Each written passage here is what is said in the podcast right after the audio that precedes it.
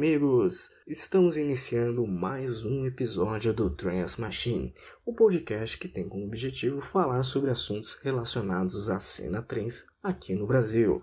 Eu sou J. Cassius e seja bem-vindo ao terceiro episódio da nossa série. Nesse terceiro episódio da nossa série, abordaremos um assunto bem interessante, relacionados à indústria fonográfica para novos produtores. E para me ajudar, eu trago aqui um convidado que é um dos novos talentos que está surgindo hoje na cena trans brasileira. Seja bem-vindo, Luca Morbin. Muito obrigado pelo convite, Jota. É... E vamos, vamos falar sobre tudo aqui hoje. Vamos dar uma bela conversada sobre a nossa cena e sobre a indústria no geral. Vamos para cima. Certo. Lucas, se apresente para os nossos ouvintes, fale um pouquinho do seu trabalho, é, do que, dos seus projetos, porque o pessoal possa te conhecer até mesmo depois de seguir nas redes sociais. Vamos lá, então. Uh, meu nome é Luca Morbinha, sou aqui de São Paulo, tenho 26 anos é, e estou nesse mundo da música eletrônica há mais ou menos uns 4 anos.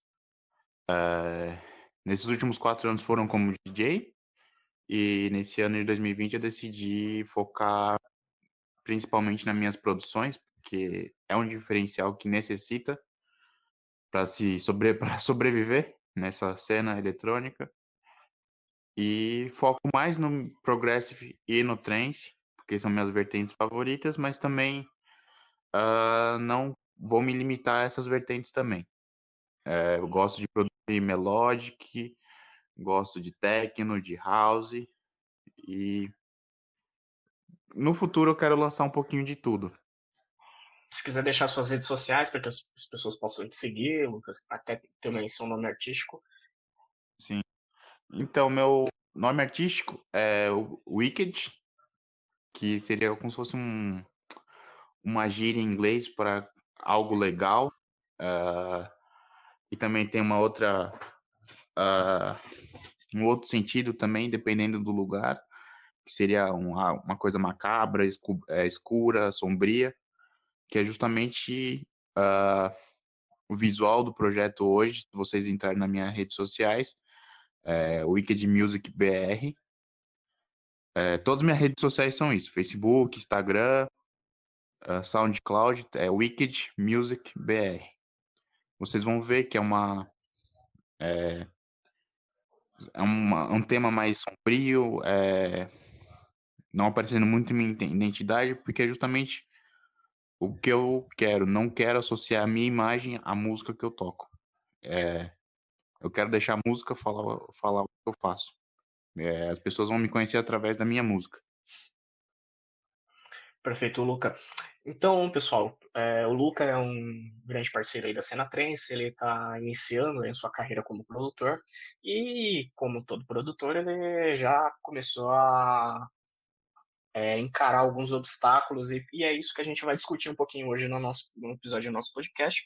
É, sigam depois, procurem as redes sociais do Luca e do seu projeto, Wicked BR. Vou deixar também lá na, nas redes sociais do Trans Machine, nas minhas redes sociais, é, todas as informações para que vocês possam encontrar e curtirem o som do, desse projeto que é muito bacana. É, o Luca é um dos caras aí que também é, recentemente começou a fazer alguns trabalhos aí de fomento da cena trance, né, com a, a, festa Trance Tonight e depois a No Labels, né, que envolvia um pouquinho é, de trance, mas com outras vertentes também é, englobadas aí dentro desse projeto. Mas o grande marco para a nossa cena foi o Trance Tonight, que é que aconteceu quantas edições, Lucas? Três? Duas, duas. Duas, isso é, sendo uma delas que teve o Exisk, né? Não, não. O, a No Labels foi com o Exisk. Ah, foi a No Labels. E, é que assim, e foi... assim, marcou mesmo foi a No Labels. A Trans ah. Tonight foi uma coisa que é uma coisa que a gente pode falar mais para frente relacionada à cena. Mas a, a Trance Tonight foi uma festa focada exclusivamente no trance e no progressive. E a No Labels é, acabou também indo para esse rumo porque é o que o som que os sócios gostavam. Mas nós investimos na No Labels em trazer caras que nem o Rechisk na primeira edição e na segunda trouxemos, além do Rechisk de novo, o Ercole e o Guto Pucci. Perfeito, que também são grandes produtores aí da cena nacional que a gente tem é, hoje que num mercado tão escasso é, em uma cena tão pequena nas, é, que é essa cena trance brasileira. Que a gente está tentando mudar de alguma forma aqui com alguns projetos, com alguns é, com algumas festas, com alguns uh, com, com várias outras uh, como que eu posso dizer com vários outros uh, outras formas né, de fomento que a cena possa ter. É, então, já iniciando aí o assunto né, de hoje, né, que é falar sobre a indústria musical fonográfica, né, que é uma indústria que aí ela está sendo um assunto bem polêmico, principalmente esse ano, né, por conta da pandemia, que levantou alguma série de, é, de fatores importantes. É, com o advento da internet, né, a, a cena fonográfica ela acabou é, tendo que fazer uma adaptação, né, mas é, principalmente contando relacionado é, à questão das, dos serviços de streamers, serviços é, das mídias digitais, que acabou revolucionando todo o mercado. E por conta disso, é, quando a gente fala de, é, dessa revolução, isso acaba impactando três frentes. Né? O consumidor, que vai ter que se adaptar a uma nova cultura, um novo, uma nova forma de escutar é, a música, não no modelo que ele já escutava, e os produtores, né, que vão ter que buscar aí formas de chegar nas gravadoras, aos selos que premiam, né, a, a, a, indústria musical e o, e o outro lado que é a própria gravadora, né, que é a grande a, que é o grande alicerce, né, de que vai ajudar aí a, a fazer essa cena se movimentar. Então, é, é, quando a gente fala de novos produtores, esses produtores acabam tendo uma, uma, certa dificuldade, né? Como que eu vou lançar uma música? Como que eu tenho que fazer? Eu, aprendi, eu sei produzir, mas eu não sei, não sei chegar numa gravadora. Eu tenho que mandar uma demo, eu tenho que mandar uma música completa. Então, todos esses assuntos a gente vai começar a relacionar agora. É, Luca, você, por exemplo, falando um pouquinho da sua vivência agora de como produtor esse ano e as dificuldades que você já encontrou aí dentro de um, de um mercado tão escasso, né? Principalmente falando de trance e no, num país aqui que, é, que permeia outros estilos musicais. É, fala um pouquinho da sua experiência. Então, uh, posso falar no que eu estou vivendo nesses últimos oito meses, vai, um ano praticamente que eu voltei a estudar e produzir de vez.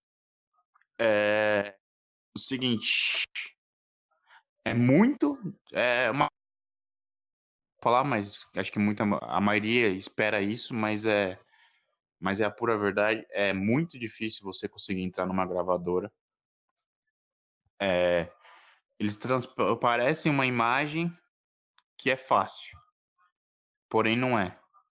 Tenho mais de 10 tracks que estão na mão de gravadoras, que já estão paradas há 4, 5 meses e nem resposta tive. Já falo isso para quem está querendo começar na cena. É...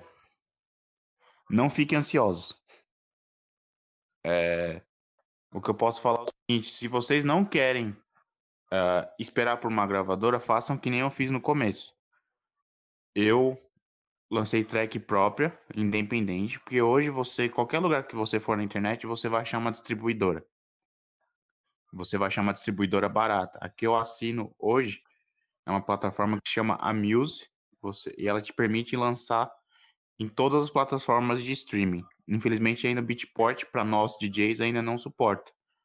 Mas, por exemplo, para um plano de um ano eu pago 20 dólares se você pensar 120 reais hoje na cotação, chutando alto, e para um ano, e você poder ter esse direito, esse poder de você lançar sua própria música, hoje qualquer pessoa pode se fazer na, na música. Temos aquele problema da valorização do que vem lá de fora, que é um grande problema, que podemos abordar mais para frente. Mas hoje, se você fizer um trabalho bem feito, se você fazer. Se você se empenhar na sua música, se você focar no marketing, se. se como que é a palavra? Se promover da maneira correta, o céu é limite. Tem muitos exemplos brasileiros que aconteceram isso.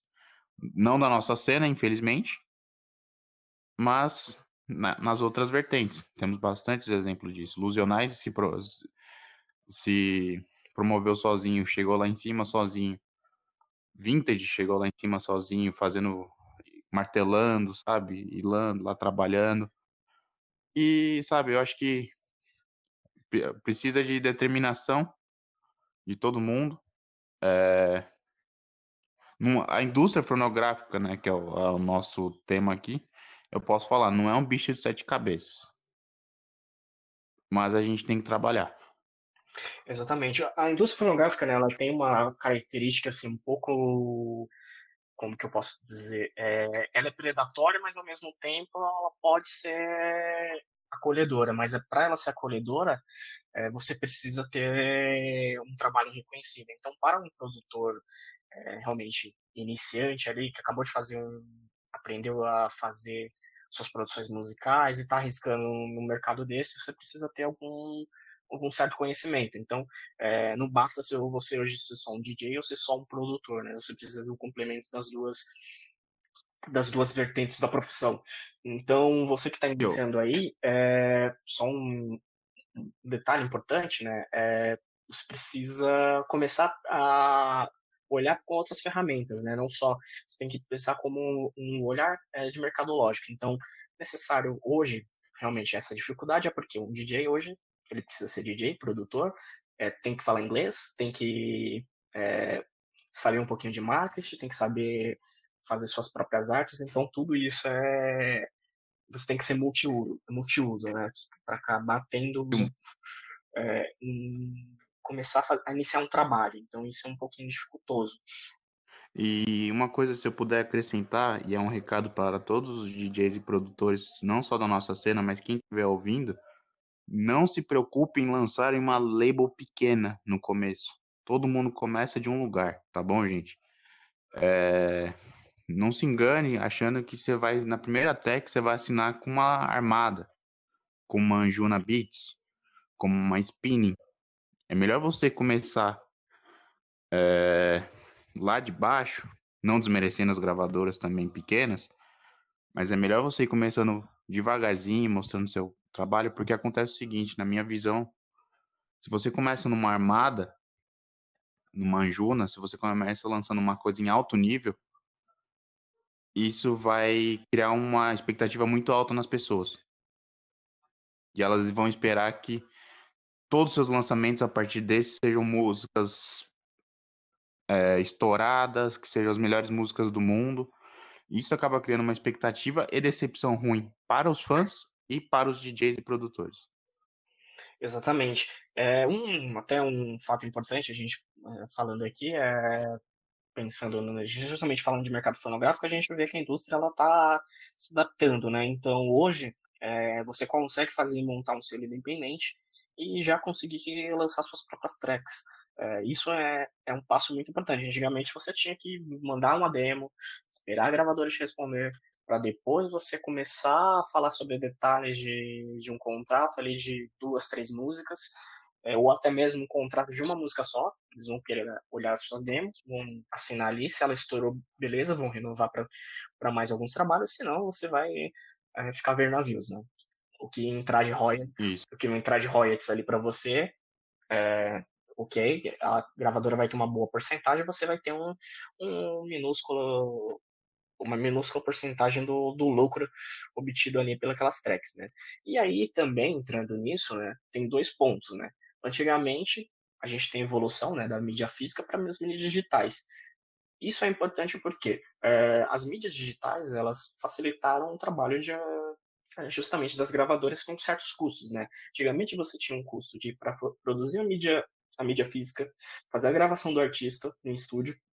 Muitas vezes você mesmo é, conseguir é, marcar viagens e aí tem custo de produção de panfletagem do, dos álbuns e tudo isso, e aí isso vai encarecendo cada vez mais o produto, né? Hoje a mídia digital não, você você é produtor, você faz sua, sua música ali, manda uma demo para a gravadora, a gravadora aprova aquela demo, você consegue enviar ali via de uma é, via plataforma para a track para gravadora com o contrato assinado tudo da sua casa.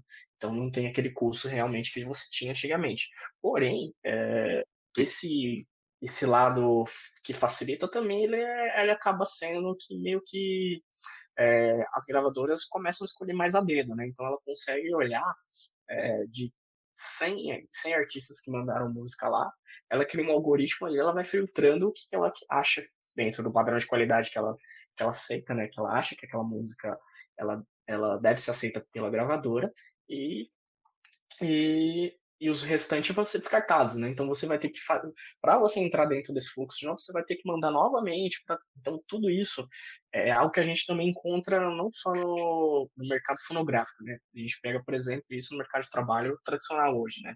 Antigamente as empresas de RH você mandava tinha mil currículos, o analista de RH tinha que olhar currículo por currículo para poder é, identificar ali quais os candidatos que se encaixavam dentro daquela vaga. Hoje não, você cria um algoritmo ali é, com determinadas palavras-chave e você manda é, pro, pro computador, você manda seu currículo, né, via plataforma. Então, se você estiver dentro das, das palavras-chave ou dentro do, é, do algoritmo que o, que o recrutador deseja, você vai prosseguir para a próxima fase, senão o seu, seu perfil já é descartado. Então isso também ocorre dentro da indústria musical. É, e uma coisa que eu diria, até complementaria do que você falou, na verdade, eles não buscam hoje só qualidade, porque eu posso, eu posso dizer, e você também que acompanha o trance e outras vertentes também, que hoje a gente sabe que a qualidade das músicas nem todas são tops, nem todas são de extrema qualidade. Tem, tem muita track de muito DJ que, por exemplo, tá lá porque o cara tem 50 mil curtidas no Facebook, tem 50 mil seguidores no Instagram. A gravadora sabe que vai atingir uma qualidade, uma, uma quantidade muito grande de gente. E que essa galera vai essa música, porque sabe que o cara é seguido. É uma coisa que a gente pode discutir mais para frente também. Mas é, hoje é uma coisa essencial para as gravadoras também e para conseguir chegar numa gravadora. Exatamente. Também é, uma, é um ponto é, difícil, né? Você criar um público ali de forma orgânica, por exemplo. Para quem é um DJ ou produtor ele que não tem um, um certo, vamos dizer, networking é, com, com, personalidades da, dentro do, da indústria musical, fica um pouco mais difícil, né? Então você precisa ali ter, é, você não você tem, pode ter um carisma, tem certo, mas só que é, você não tem um público ali que vai começar a te seguir. Então, por exemplo, quando surgir, a gente pode pegar um exemplo disso e acontece de forma bem simples, por exemplo, é, dentro da indústria fonográfica, por exemplo, é as boy bands. Então, você lançava uma boy band ali, nossa, surgia fã, é, assim, milha milhares de fãs para aquela música, é, para aquela banda por conta de uma música, por conta só do, do álbum, do CD. E isso realmente influencia dentro da, da indústria musical, não é exatamente. Não é mais a qualidade musical que vai determinar, até porque tem muita música ruim que é, que é lançada e ela é aceita e é vendida por milhões. É, antigamente já até disco de ouro, disco de platina, hoje Hoje, como a gente não tem mais essas mídias físicas, a gente gera, tem milhões de views lá no, no Spotify, vai entrar na lista dos top 50 do, do mundo ou do país. Então, é um pouco mais é, dificultoso, até mesmo para criar esse, esse engajamento. Uma das formas que a gente encontra hoje é usando as ferramentas de marketing. Né? Então a gente tem várias ferramentas de marketing que acabam ajudando. Porém, você tem que ter um lado ali um pouco mais um conhecimento mais técnico o que acaba um pouco dificultando. Realmente, tem várias ferramentas, mas só que para quem está chegando agora dentro desse mercado, você precisa ter um certo nível de conhecimento para começar a, a, entender, mesmo que você seja independente, é, você vai ter que ter um. É, saber todas essas facetas para começar a fazer com que esse trabalho ele flua, ele vai sendo criado, ele vai começando a ter um. Vai ser é, divulgado durante a, a mídia ou, ou então até mesmo relacionados aí ao público, né? Então, as ferramentas realmente ajudam. Você tem uma Spotify, por exemplo, que você é, do Spotify, por exemplo, o você consegue ali lançar o seu trabalho e aí deixar ali começar a divulgar nas redes sociais e Ou, ou até mesmo alguém pega aquela música, coloca numa lista, uma playlist ali bacana, e outra pessoa escuta aquela playlist, gosta e vai começando a adicionar e vai virando aquele efeito é, viral, né? Até que a música ela comece a ser com um público ali um pouco mais é, um pouco maior, né, que vai acompanhar aquele trabalho, mas é, realmente é um trabalho que vocês é. muitas vezes ou é sorte ou é um trabalho de marketing bem feito. Uma coisa que posso, uma coisa que eu posso dizer, desculpa te interromper, é... hoje é... o que eu posso dizer assim relacionado à nossa cena assim trance, porque eu não vou me arriscar falando de outras cenas, porque é a cena que eu presencio, é a cena que eu tô envolvido. Não posso falar nada além disso. A gente, é, nós DJs, precisamos nos posicionar, posicionar como artistas. Isso que é o diferencial da galera que está lá fora. É... O cara ele se fecha numa, numa vertente, ele acaba sendo uh, taxado como DJ produtor de trance, DJ produtor de deep house. Enfim, em cada, só, em cada vertente. É, nós precisamos nos posicionar como artistas, ser lembrados como artistas, é, não ser taxado causa da vertente que nós estamos, porque isso acaba, isso acaba não, isso 90% das vezes acaba nos limitando. É, isso e é um ponto importante, que... mas assim, é, o que eu posso dizer em relação a isso, é, isso é coisa criada pelo público, né? Então por exemplo, você pode tocar trance a vida inteira ali, mas se você lançar uma track de house, ah, nossa, você, o cara tá lançando um house, não tem nada a ver. Realmente, o artista, eu acho que o posicionamento é importante, né, como artista, mas não só como, eu acho que com a questão de você ser, é, começar a produzir estilos diferentes, entre ou, ou começar a produzir outros tipos de conteúdo. Mas em, é, quando a gente fala em relação é, se posicionar como artista, também é a questão de começar a ser mais profissional. Então, por exemplo, um DJ hoje, comum, a maioria, qual é o grande erro, acho que do mercado, assim, em geral, né, de música eletrônica? Você vê DJs que tem só set ali no. Ou só tem set no SoundCloud ou Mixcloud, ou é o cara que faz live, ou é o cara que só faz é, peças que ele vai tocar, ou é o cara que que, como que eu posso dizer, nem tem às vezes um logo, um nome.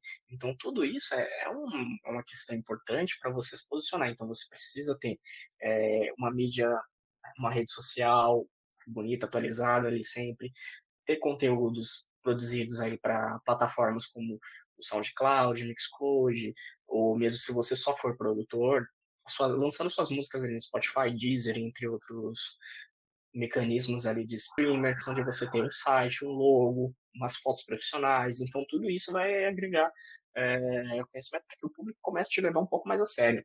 Coisa que eu penso a, a artista, é, eu tento me posicionar isso logo agora, no meu começo de carreira, porque é o seguinte, não cria uma expectativa no público.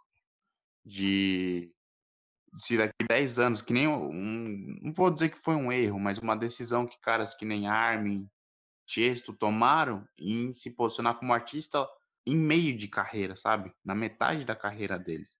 Decidir sair de uma cena para apostar em outros estilos de música. Isso massacrou, massacrou eles e massacra ainda até hoje. É bem melhor você, desde o começo da sua carreira, você declarar, falar assim, produzo trance e progressive, por exemplo, uhum. que nem eu hoje no momento, lançamentos mais são trance e progressive. Mas já deixar claro desde o começo que não me limito a isso. Já lancei track de techno, já lancei de electro house, lancei de melodic recentemente. Então, é, é melhor você não criar essa, essa amarra desde o começo do que daqui 10 anos eu decidir falar, ah, deixa, vou sair do trance. Vai acabar com a minha carreira isso. Sabe? Vou conquistar outros, outras vertentes, mas a galera que me conheceu do trance vai acabar comigo. Então, mas esse também, Luca, eu acho que foi um erro quando você fala, por exemplo, o Tiesto do Armin. Eu acho que mais o Tiesto do que o Armin. Por quê? O Tiesto, ele literalmente era conhecido só como trance, ele não fazia nenhum outro tipo de produção relacionados a outro qualquer estilo de música eletrônica que não fosse o trance, e do nada ele começou, ele saiu e virou totalmente pop, não foi nem, tipo, ele saiu, foi para um house, começou, literalmente saiu, foi para uma cena ali para produzir música pop junto com, uh, com os ícones da indústria americana. E aí nisso ele começou logo se posicionando para outros estilos, outras vertentes. Só que no caso, por exemplo, do Armin, o cara foi totalmente o contrário, eu acho. Ele era um ícone gigante dentro ali da, da cena que ele frequentava, mas você, se você pegasse, por exemplo, o Armin de 96, ele produzia house, ele produzia techno, você encontra músicas dele relacionadas a outros estilos. E ele sempre foi um cara, cara que, por exemplo, ele tocava, o set dele era de trance, mas você encontra, é, vez ou outra, dentro de um set, você escutava uma música de outros estilos diferentes dentro do set dele logicamente, de uma Sim. forma bem sutil, por exemplo, se você pegar o Armin de 2014 para trás, você escutava uma música de house, uma música de techno, ali de forma bem é, sutil. Por isso que eu dei, justamente por isso que eu dei a, a o exemplo do Armin, porque a partir de 2014 para frente, até hoje, ele inverteu isso. Ele deu um, uma virada completa. Hoje é quatro tracks pop, EDM, Big Room, o que quiser chamar, para uma de trance. E ainda mesmo assim, quando ele lança um trance, raramente é como o Armin Van Buren. Ele usa ou Gaia ou Rising Star, por exemplo. Sim. Ele, ele tenta cada dia, o que, o que transparece pelo menos, tirando o Assote, que acho que é a última ligação dele com o trance, o nome Armin Van Buren não consegue ser mais ligado ao trance. Então, esse foi um erro também, que eu acho que foi assim, não foi um erro, na verdade. Eu acho que foi o cara ele tomou uma proporção tão grande, tipo, o nome dele dentro da cena eletrônica, que o cara teve que abranger outros, é, outros estilos. Ele era conhecido ali como o rei do trance. Só que a galera que ia nos festivais é, não tava nem aí se ele era o rei do trance, ele queria escutar o Armin Van Buren. Então o cara se tornou um ícone da música eletrônica. Hoje, se você pegar o Armin Van Buren, ele, é, é, ele não é só mais o rei do trance, ele é o cara do... ele é o nome da música eletrônica. Tanto é que ele, ele, ele é o principal nome para fechar festival, para abrir festival, ou mesmo é, a principal atração em vários festivais como Tomorrowland e Ultra. Então, eu acho que assim, é, o posicionamento do cara, ele teve, logicamente, ele ele, eu acho que ele errou na questão do posicionamento. Ele poderia criar um novo projeto, um novo comprar, tocar esses estilos. Se fosse eu, eu faria dessa forma. Manteria o meu nome ligado ao estilo original que eu fazia e aí eu criaria um outro projeto para poder explorar novos, é, novos estilos, novas vertentes. Porém, eu acho que foi mais a questão do nome, né? O cara se tornou um gigante dentro da música. Tipo, quando ele foi ver, pô, é, e agora, o que, que eu faço? Exatamente isso que você está falando. É, se você comparar, é um exemplo Dead Mouse e Eric Prydz. Hoje em dia, se você botar esse nome em qualquer lineup de festival, a galera vai. Agora você não sabe o que, que você vai chegar lá, o que, que você vai escutar. É. Você pode anunciar como Eric Prydz, aí você chega lá, você vê um set só de Prida, de Pride lá, que é de o techno. Você pode escutar um set só de, de do Eric Prydz mesmo, que é Electro House, Progressive House. E é, é, assim, cara, esses caras, o nome deles já sobressaiu a música que eles tocam. Exatamente, eu acho que aí é. Você não pode ser. Acho que você tem que ter uma identidade, logicamente, né? Tipo, eu sou J. Casos, eu toco trens. Mas é, não é só porque eu toco trens que eu posso produzir outros estilos, eu posso é, explorar outras coisas. Porém, é, é aquilo.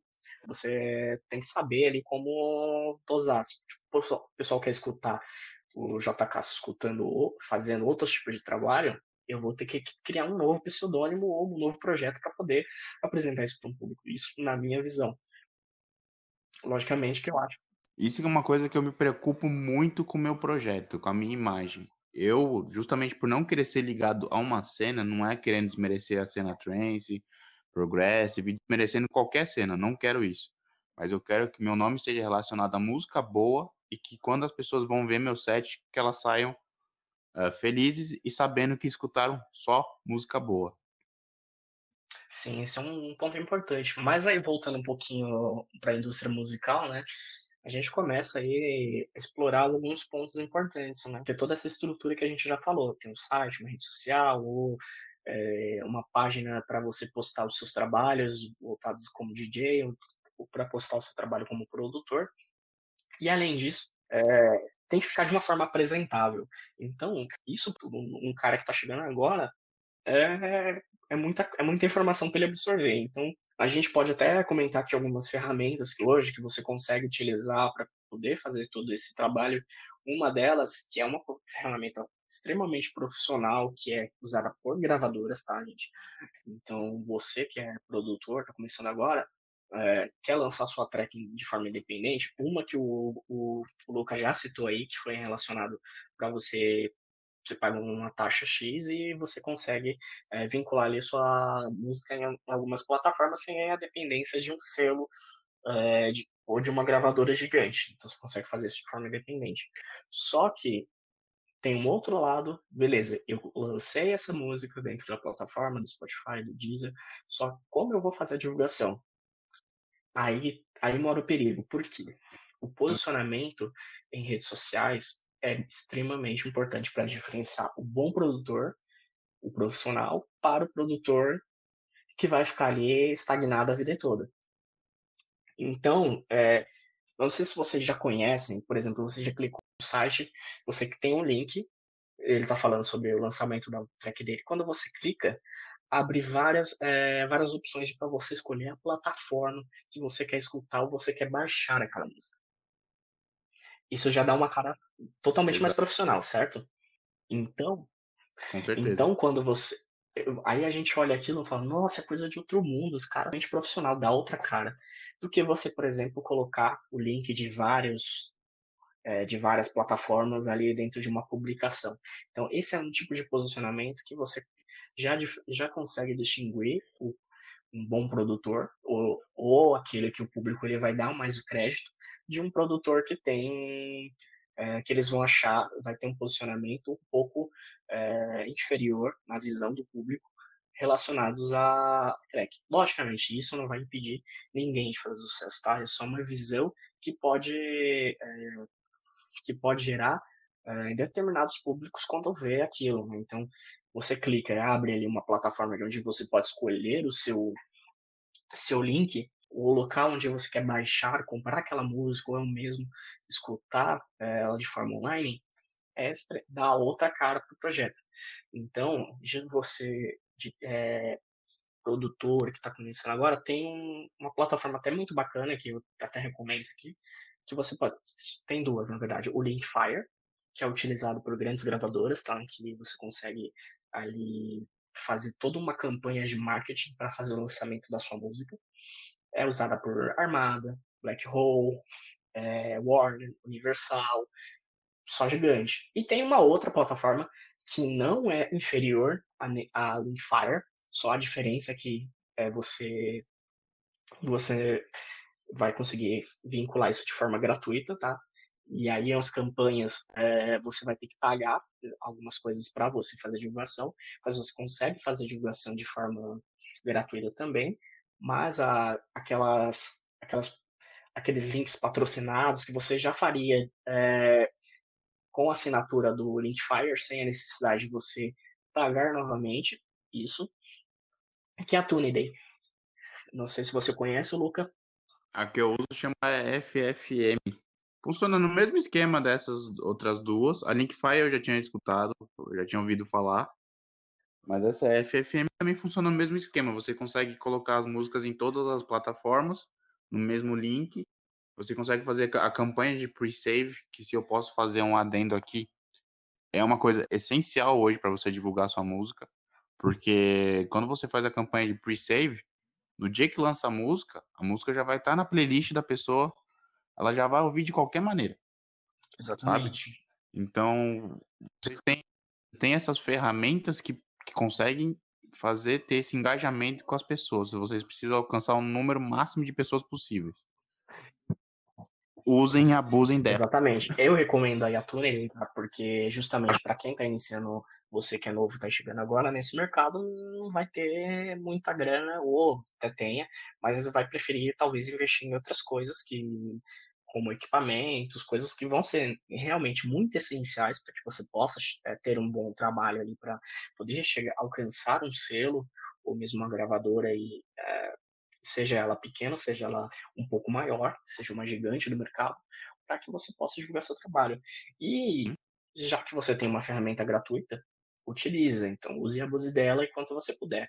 Então essa é uma das ferramentas que a gente chama que as ferramentas de Smart Links, né, que vão criar ali campanhas ou mesmo é, divulgações mais profissionais para você apresentar sua música ao público. Então ele vai escolher a plataforma que ele quer escutar ou mesmo é, onde quer fazer o download ou a compra da música. Isso já é um passo muito importante que dá uma visão é, relacionadas aí a um, um, um produtor é, que vai ter um trabalho um pouco mais reconhecido, talvez ali para o público, do que um, um trabalho um pouco mais, é, como o público pode chegar aqui, é menos organizado. E outro ponto aí importante é realmente tem um outro lado, que é a questão da, das mídias. Você produzir fotos profissionais, você produzir aí é, folhetos, é, banners para poder montar aí todo um trabalho de Photoshop dentro da sua, da sua página para deixar ela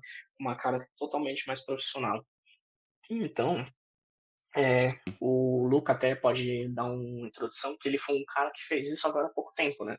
Ele deu uma reformulada, ficou muito bacana, Luca. Eu curti, gostei pra caramba. Nem pouco tempo, né? 24 horas. Exatamente. 24 horas. Mas é isso, é realmente dá uma outra cara, dá um outro, uma outra visão para o público. Então, é, quando um produtor de festas um, ou um, uma gravadora vai olhar a tua página, ela vai olhar aquilo com mais credibilidade. Então é legal você, mesmo que você faça isso é, aos poucos, né? Não precisa exatamente fazer um book gigantesco ali de fotos para você deixar.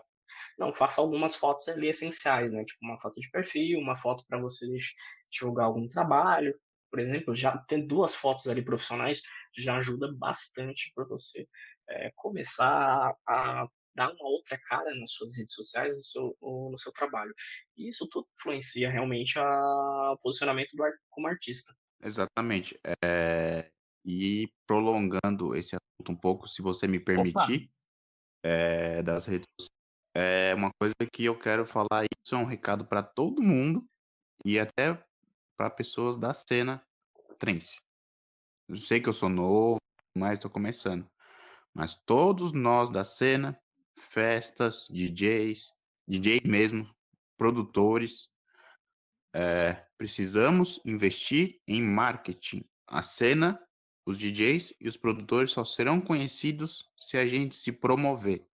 Hoje existe, é, hoje eu estou começando a fazer esse trabalho de marketing mais efetivo, porque agora tem fotos profissionais, que nem o João falou, agora estou uh, melhorando meu trabalho é, em relação a mídias sociais.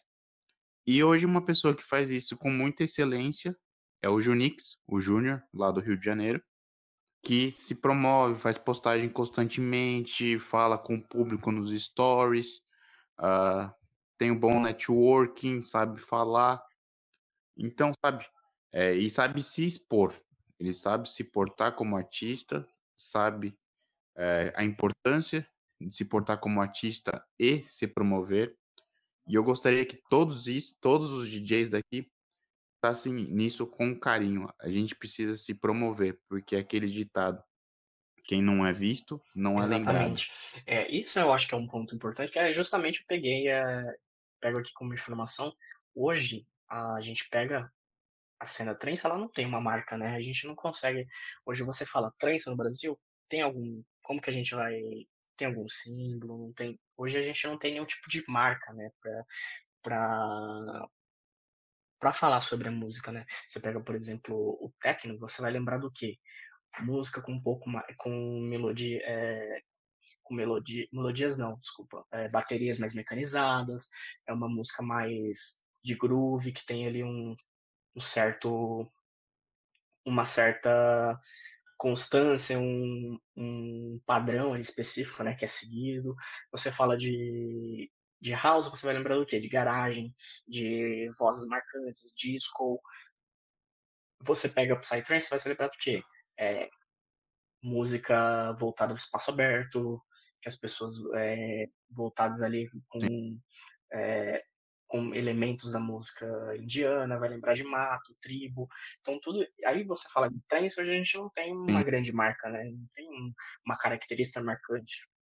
Não seria uma marca, a gente não tem uma referência, né? A gente não tem uma referência com, fe... com festas. Festas até temos, né? Temos o Trance em Brasil, que querendo ou não é a nossa maior referência. Eu digo mesmo como. É. Não é nem como. Eu acho que é característica, Luca. Na música, como artista, tudo não temos referência. Temos grandes nomes, mas não temos aquela referência que é lembrado por todo mundo. Não temos um, temos um Alok, não temos um Vintage que move não só a cena dele, mas outras cenas. Eu acho que vai além do artista. Eu acho que falta um posicionamento. Uh, quando a gente fala de marca, de é a identidade mesmo. A gente falar de identidade. A gente tem realmente o Trance Brasil, que é um grande polo aí de, de produções de festas aqui dentro que ajuda a fazer essa, essa fomentação. Mas tirando, por exemplo, o Trance Brasil, você pega o, a questão dos artistas, é, os produtores ou mesmo os criadores de conteúdos, a gente não tem uma grande referência de marca, de, de característica que vai determinar nós, é, como a gente pode dizer, como um movimento cultural. Então, todo movimento cultural tem a sua característica, né? A gente pega, por exemplo, a gente vai falar do rock, a gente vai lembrar do quê? Do cara cabeludo, que usa tatuagem e outras características. Uma coisa que atrapalha a nossa cena também é, as pessoas relacionarem o nosso trance com o Psytrance. Nada contra o Psytrance, pelo amor de Deus, nada contra. Mas quando você ouve a palavra trance, as pessoas já associam. A gente precisaria de alguém, de alguma marca, de alguma coisa que desassociasse, é, não, não desassociasse, mas diferenciasse as duas cenas. Aí tem um ponto que eu acho que dificulta, Luca, que é a questão de a gente não ter hoje um, é, investimentos, né? Então, quando a gente fala legal, a gente pode fazer criar campanhas, mas hoje a cena ela não se sustenta, então não, não vai dar retorno para que possa fazer um investimento ali, é, como que eu posso dizer, legal para você fazer um, uma, um trabalho um pouco mais elaborado. Dá para fazer de forma mais é, simples, é, mais de forma um pouco é, que vai demorar um pouco mais, dá, mas só que para a gente fazer isso cresça de forma rápida, a gente realmente precisa ter investimento, até porque marketing é caro. Mas é justamente isso. A gente precisa iniciar alguma, alguma de alguma mas... forma, nem que seja de uma forma simples, mas é, e aí que seja, nem que ela seja demorada, mas ela tem que ter realmente um trabalho de uma característica. E aí eu entro realmente, eu faço um, como que eu posso dizer, é, começar ali a ter um trabalho um pouco com a cara um pouco mais profissional, seja ele só nas redes sociais, seja ele é, com posicionamento com artista, dar um diferencial para que você possa é, ser visto. Para festas, aí é muito mais difícil, porque você vai ter que ter um investimento para trazer público, né? não é só também a festa, né? É, você tem que trazer aquele público. Mas infelizmente, é uma época que a gente precisa fazer isso. Então, eu digo isso com eu digo isso com o coração meio que partido, velho. Mas infelizmente, se você não tem investimento para fazer isso, é melhor você não fazer. Você fechar tudo e, e, não fazer mais nada. Porque infelizmente você tem que ir com o padrão do jeito. Você tá indo do jeito que o mundo roda hoje em dia. Se você tenta lutar contra isso, você vai se dar mal. Eu passei quatro anos demorando para produzir justamente por isso. Porque eu queria muito ir contra, contra a roda, do jeito que o mundo roda, e acabava me ferrando, não velho. Concordo. Tem que seguir. Assim, eu, eu, concordo, não digo que a gente não tem que ter um investimento, né? A gente precisa ter esse investimento, só que é realmente, quando a gente fala disso a, a curto prazo, de uma forma bem mais impactante, vai ter que ter um investimento extremamente grande. E aí que é o ponto que a gente chega, né? Hoje a cena ela não é viável. O que a gente pode fazer para a cena viável? Justamente tudo isso que a gente está fazendo. Começar a preparar nós como posicionamentos como artistas, né? Os artistas posicionarem de uma forma um pouco mais profissional, os produtores de festas começarem a trazer esses artistas para começar a integrar dentro de algum trabalho realmente. E produtores de conteúdo, eu acho que pegar os produtores de conteúdo, começar as três frentes têm que começar a, a andarem juntas. Não adianta é, um querer uma cena tão pequena a gente querer é, só que seu, é, que seu projeto ou o seu trabalho apareçam é, de forma independente. Você precisa de outros braços ali para te ajudar a, a, justamente criar uma, uma identidade para que esse trabalho ele possa, é, a longo prazo ou a curto prazo, ter um reconhecimento. Né? E aí eu digo isso, isso influencia em que ponto é, da, da balança? Quando a gente vai começar a trazer é, grandes investimentos para trazer, por exemplo, um artista internacional, Isso pesa bastante, porque se a festa, se a festa ela não trazer público, vai gerar prejuízo. Se gerar prejuízo, vai demorar muito tempo para trazer outra festa daquela, ou nem vai trazer mais. Sim. É o que eu falo, uma hora a conta chega e vai ter que fechar as portas. Porque uma coisa é amor, uma coisa é depender da sobrevivência, né? Tipo, vou preciso pagar minhas contas. Exatamente. Isso é também um ponto ruim, porque hoje a gente não tem praticamente, se a gente pegar todos os produtores de DJs da cena trance brasileira, a maioria não, não vive hoje de música. Se tiver um ou dois que ali que tem um estúdio, que tem consegue fazer outros tipos de trabalho, mas que vive exatamente de uma renda musical. eu te garanto, conheço, eu te garanto, eu, eu, eu, eu conheço, acho que praticamente todos eles da cena trance. E posso te afirmar, acho que um vive de música. Um. Um DJ. A gente tem aproximadamente o quê? 10 produtores? 10 a 11, se a gente pegar. Tem Marcel Stone, Guto Pucci, tem o, o Daniel Ercole, tem o, o EX, que tem o... Tem o... O EX, já tá... O EX que tá Isso, no drum Tem o Sunset, né? tem o... Que eu, que eu acho que é um dos caras que vive hoje de música, né? Então, eu posso, se eu puder falar, eu acho que é, é ele. Exatamente. É o, é o que eu também que eu sei que vive de música.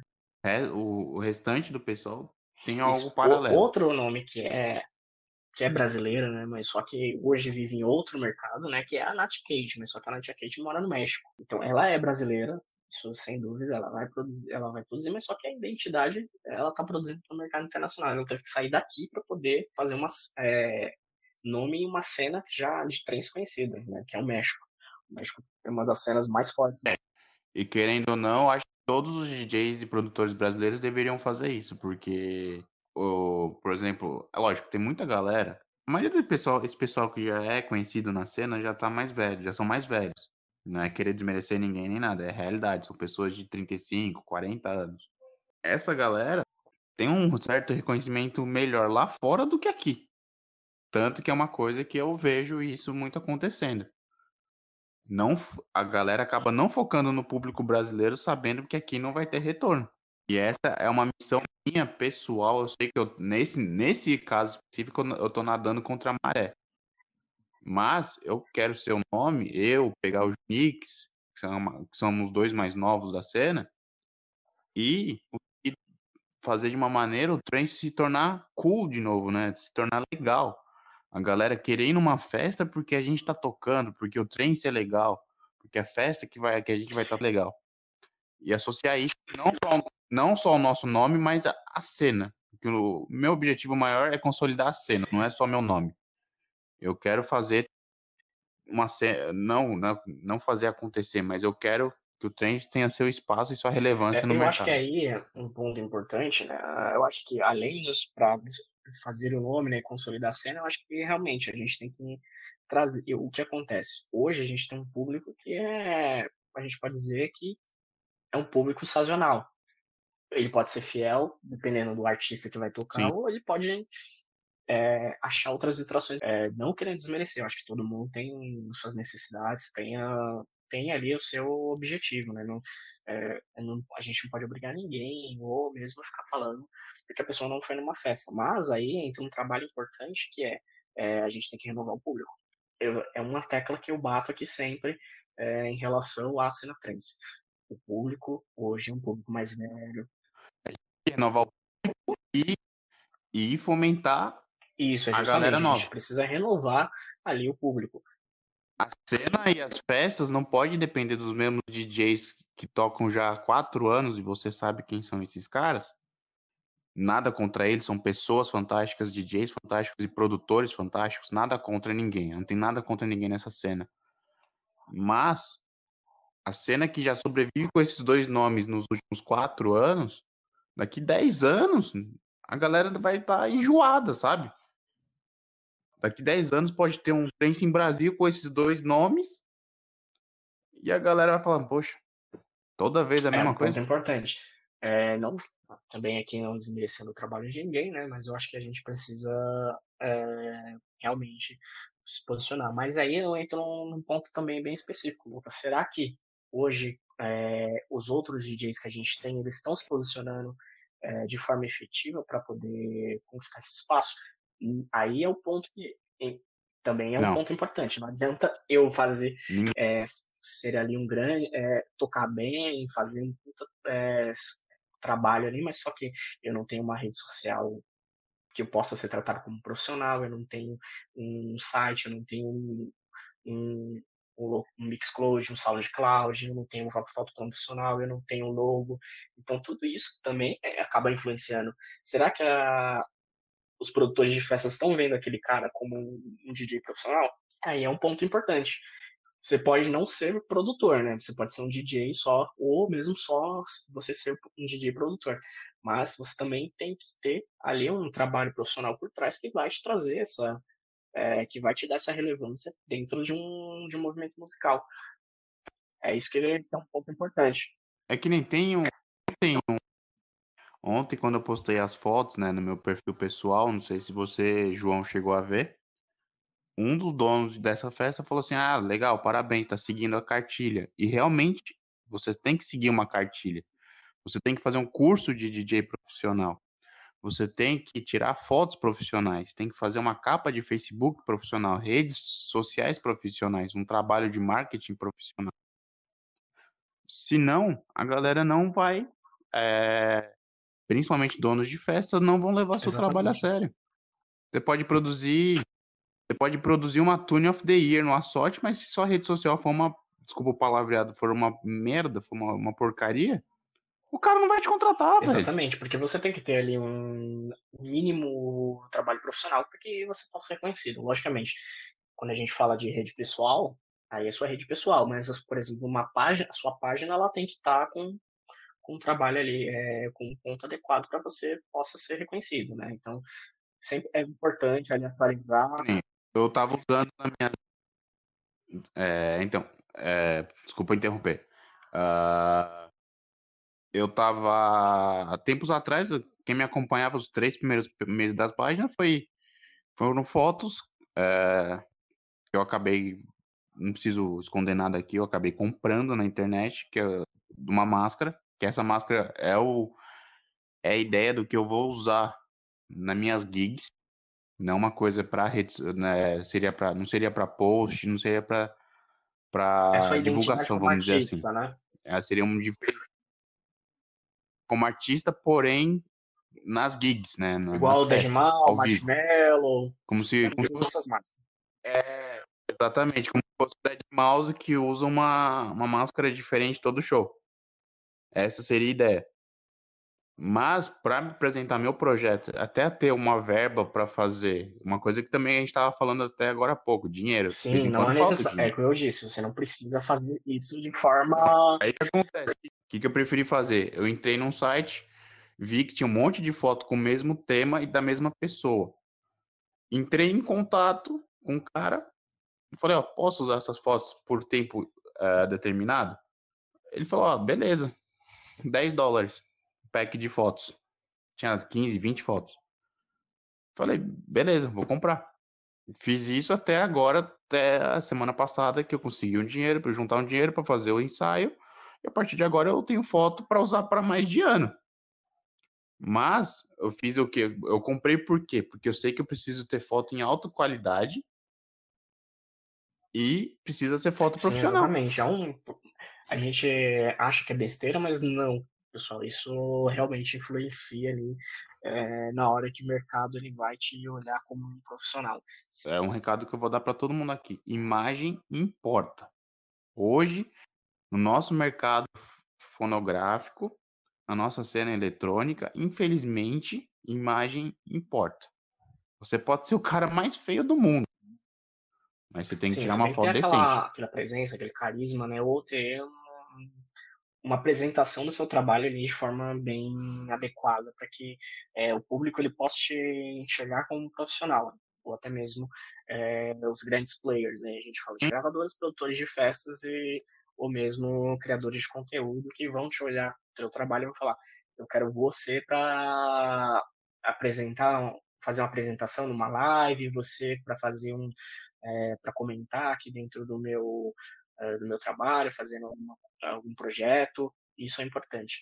Mas voltando, mas esse além desse ponto, é justamente isso que eu quis dizer. É, o público, se você como produtor não se portar como, como um profissional, dificilmente um grande player vai te olhar ali como, é, como um, um, cara que pode acrescentar para os trabalhos. Mas também, isso realmente, a gente também tem um outro lado que é, é o, os produtores de festas ou, produto, ou gravadoras começarem a olhar esse público. Também não adianta nada você ter tudo profissional, tudo bonitinho, e os caras não começarem a te enxergar. Então aí também tem que ter um posicionamento, é, tem que ser uma via de mão duplas, né? Então, você enxergar novos produtores e você, como produtor, se posicionar como um profissional para que seja adequado para entrar dentro de um tra trabalho um pouco maior. Sim, sim. É, eles querem saber se você vai chamar gente para festa, se você vai vender discos, se você ter, vai ter muito streaming. É, um exemplo que eu posso usar é, tipo, para mim a maior referência de, de DJ mesmo, melhor DJ do mundo para mim é o Mark. Não adianta você ter um repertório e uma técnica do Mark e você lá e fazer foto mequetrefe, ter uma rede social mequetrefe, poucos likes, poucas postagens. Isso não vai, isso não vai te contratar, velho.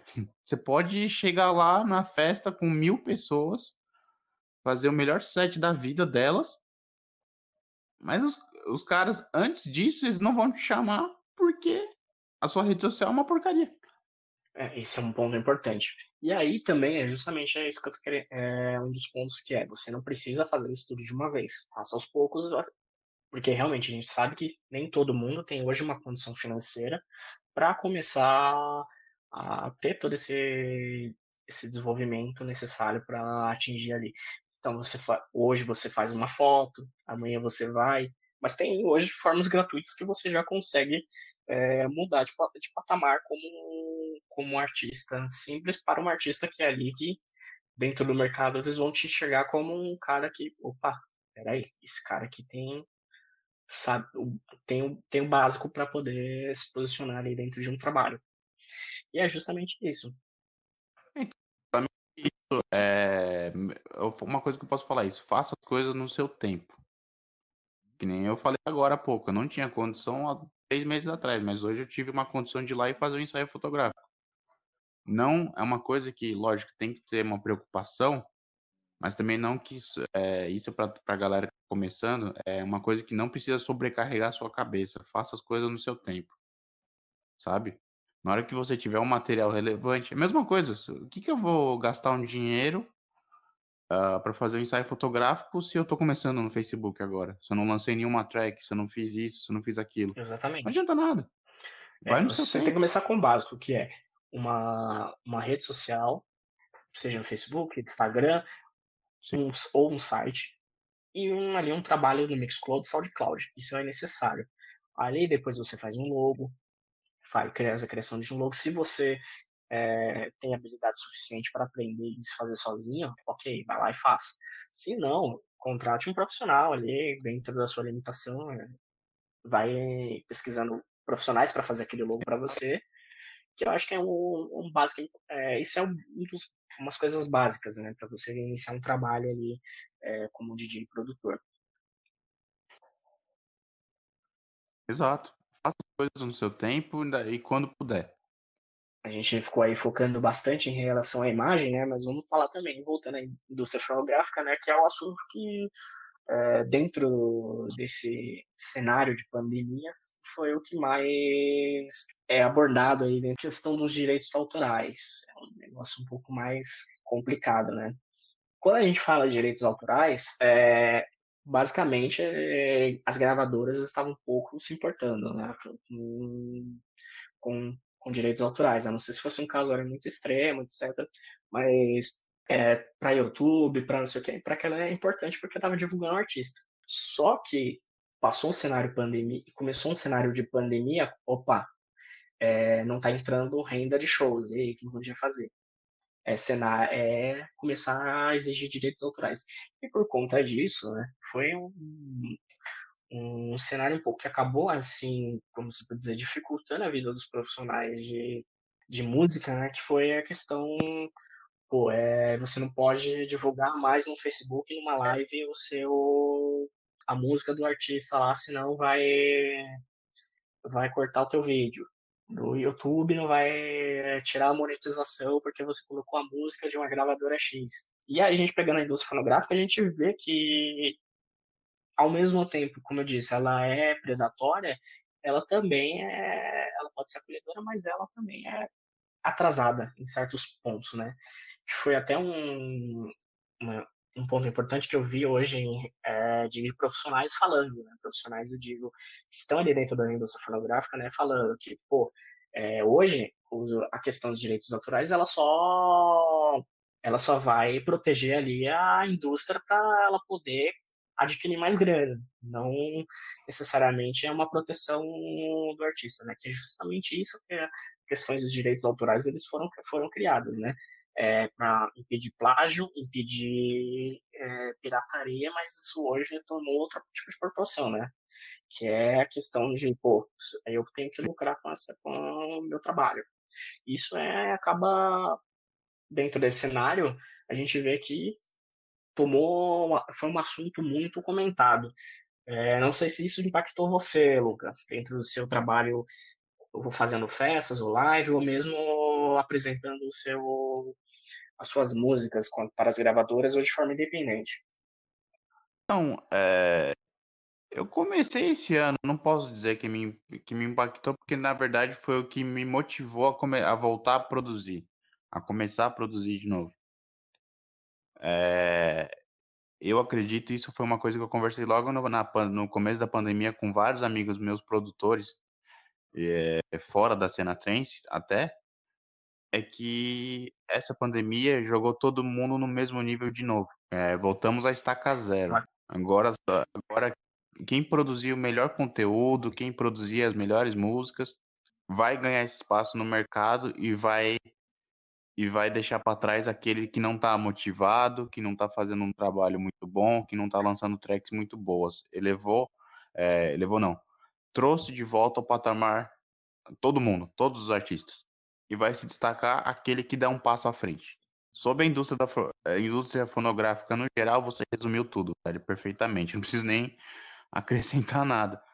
Mas eu acho, na minha visão, que botou todo mundo na estaca zero e agora, a partir de agora, deu um reset na cena, em geral. Agora vai continuar e vai, é, vai permanecer quem fizer um trabalho muito bem feito. E é um ponto assim, importante que uma vez eu vi uma entrevista de um, um cara aí que é ele, é. ele não é da indústria musical da cena eletrônica, né? Mas ele é um. Mas ao mesmo tempo ele é um grande empresário, né? Que é, que é um cara do sertanejo, que é o Sorocaba. Ele falando, né? Uma vez, uma entrevista dele, ele falando que é, você liga para a pirataria? Ele falou, não, tá divulgando meu trabalho. É, acho que para mim pouco importa, porque a minha renda vem dos shows. E aí foi justamente o contrário, né? A pandemia veio e acabou com a renda dos caras. É, então aí o que acontece? A gente esses artistas começaram a ligar para direitos autorais. Peraí, tem que entrar a grana do Spotify, tem que entrar a grana do Beatport, tem que entrar a grana aqui do Deezer para que eu possa me sustentar.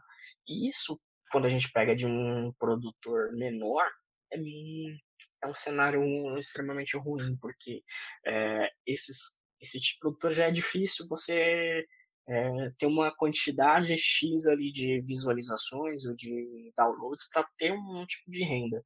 Aí você vai competir com gigantes, dificulta mais ainda.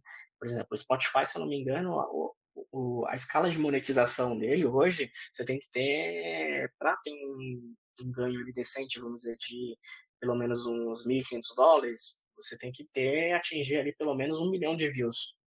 Sim, hoje eu falo, até hoje, eu lancei, nesses oito meses de pandemia, eu lancei 10 tracks, contando com EP. Eu não ganhei nem 10 dólares, é complicado. Véio. Sabe? Uma... Pra quem tá começando agora, começando pequeno, não se iluda, não vai achando que você vai ter 100 plays, você vai ganhar 100 dólares.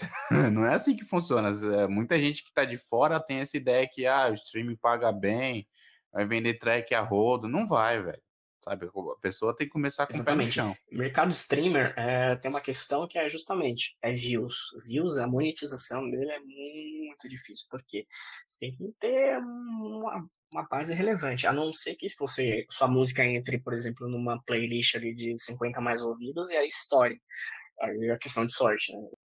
E causou né, um efeito viral, né? E aí a música ela estourou. Que foi, por exemplo, aquela música que esse ano foi, na verdade, uma música de 2011. E esse ano ela, que ela foi estourar. Que foi aquela música do do meme do, dos quatro cavaleiros lá do que dançam no, no caixão.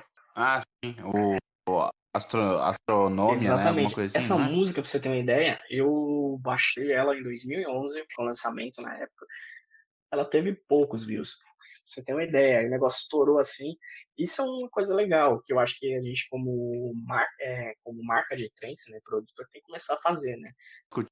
Eu tava discutindo com o meu manager é uma coisa que a gente estava pensando em começar a fazer, fazer memes também, porque assim, a gente quer passar essa imagem profissional, tudo, mas a gente tem que passar algo que a gente consiga se relacionar com as pessoas, sabe? E, o humor é uma coisa que conecta as Sim, é pessoas. importante.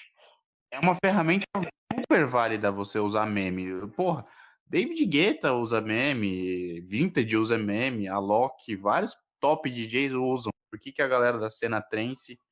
Eu acho que uma coisa que a gente precisa falar muito claro, a gente a gente tenta se portar como artista, mas é como se fosse um artista de terno e gravata, um cara super sério, sabe? Tem que se tem que saber se, se levar, é, fazer uma brincadeira, dar uma risada. Eu acho que sabe? a gente tem Todos nós somos humanos, ninguém, ninguém é um Exatamente, eu acho sabe? que a gente, na verdade, tem que aparecer mais, né? Essa questão.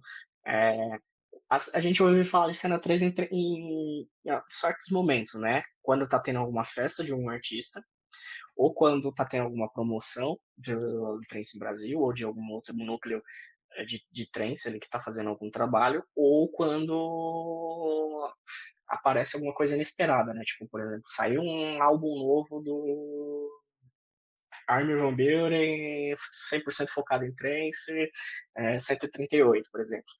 Aí a cena trance ela vai aparecer, mas tirando esses momentos, a gente não vê ali um dia a dia, né? É, esse grande, essa grande aparição. Por isso eu acho que é uma marca importante é começar a trazer uma, é, a gente, como artistas, produtores de festas ou é, ou núcleos de, de criadores de conteúdo aparecerem mais para a cena. Porque a gente nota que é, dentro das redes sociais, de, de, quem for, o engajamento é extremamente baixo, a não ser que tenha é, algo que é atípico. E a gente nota isso no dia a dia. É muito Sim. difícil. Você vê três, quatro curtidas, um compartilhamento, um, alguns comentários, bem poucos, mas você vê que tem que fazer ali um esforço para que isso seja feito, né? É, falta essa questão do dia a dia. Tem que ser criado algo de forma orgânica, esse engajamento. É que eu tava até conversando com um dos donos do Trance Brasil. É, usei a página deles como exemplo, que tem 11 mil seguidores, 12 mil seguidores.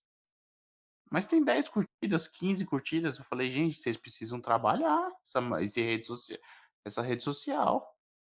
Sabe? Usa e abusa. Sabe? Vocês têm 11 mil pessoas, 12 mil pessoas para brincar, para se engajar, é. sabe? Você falou, não serve só para festas, mas serve para DJs, produtores.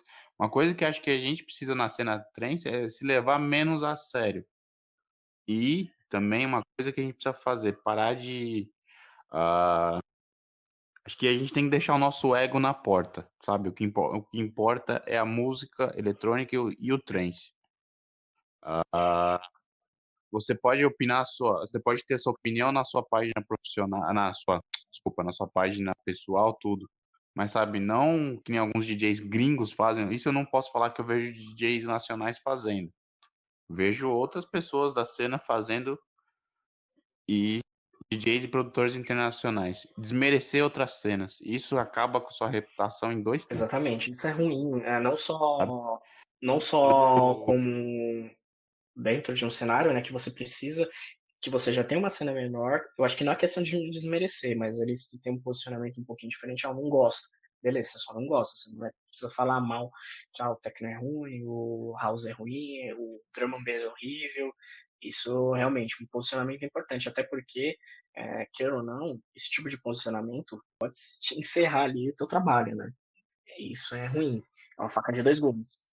Uma coisa que eu posso falar aqui, Pode, é momento, vamos abrir aqueles negócios, né? Mamilos polêmicos Eita, agora.